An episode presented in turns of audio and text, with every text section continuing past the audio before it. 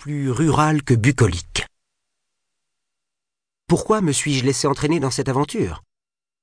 Parce que, avec mon roman rejeté par tout le monde, mon agente se disant peu impressionnée par les cinq chapitres du manuscrit en cours que je lui avais montré, et n'ayant aucune proposition de contribution journalistique en vue, je me retrouvais dans le mur, professionnellement parlant, à 33 ans.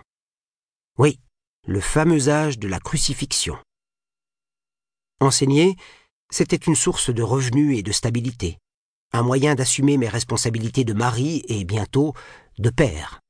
Et aussi, en théorie, j'aurais ainsi le temps d'écrire pour moi. Quand nous nous fourrons dans une impasse que nous avons nous-mêmes conçue, nous sommes souvent enclins à nous rassurer en répétant que c'est seulement un compromis momentané, un pis-aller pour faire face aux exigences du moment dont nous nous libérerons dès que ce sera possible. Et puis, les dures réalités de l'existence imposent leur dictat, sous la forme de déclarations comme euh, Ne viens pas me dire que, sous prétexte que ta foutue inspiration t'est soudain revenue, tu ne vas pas pouvoir t'occuper des gosses alors que c'est le jour de mon cours de Zumba. Ça, c'était Louise hier soir. Sur les nerfs, après une nouvelle nuit blanche passée avec Justine, notre bébé d'à peine trois mois en proie à des coliques.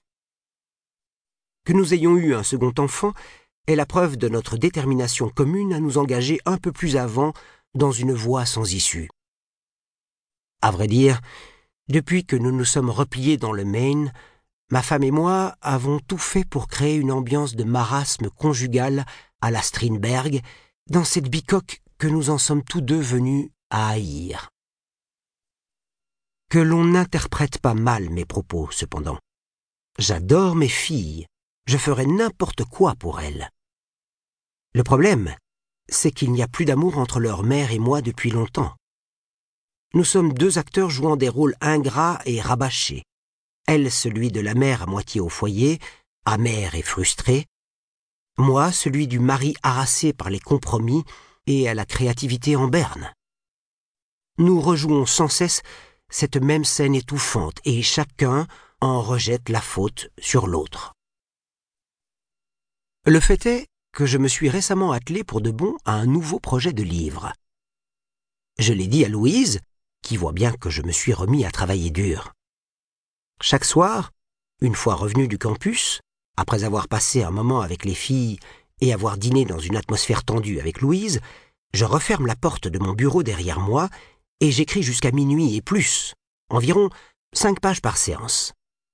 C'est un peu comme si je marchais à la dexédrine ou je ne sais quelle substance chimique qui permettait à Jack Kerouac de rester au clavier de sa machine à écrire une semaine durant sans dormir, le temps de pondre le prolifique premier jet de Sur la route.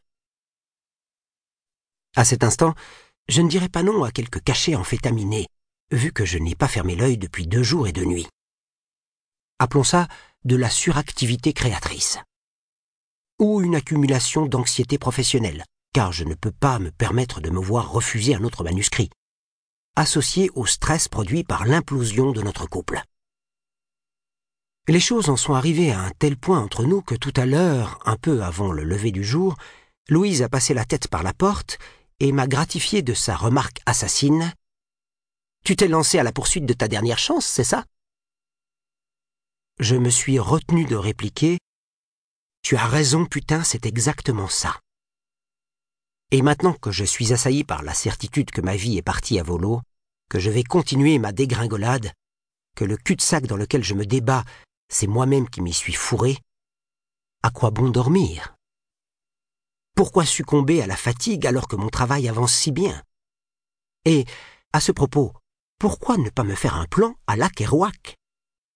Rester debout toute la semaine à venir jusqu'à ce que le roman soit achevé. Composer le chef-d'œuvre que je suis certain d'avoir au bout des doigts, à présent.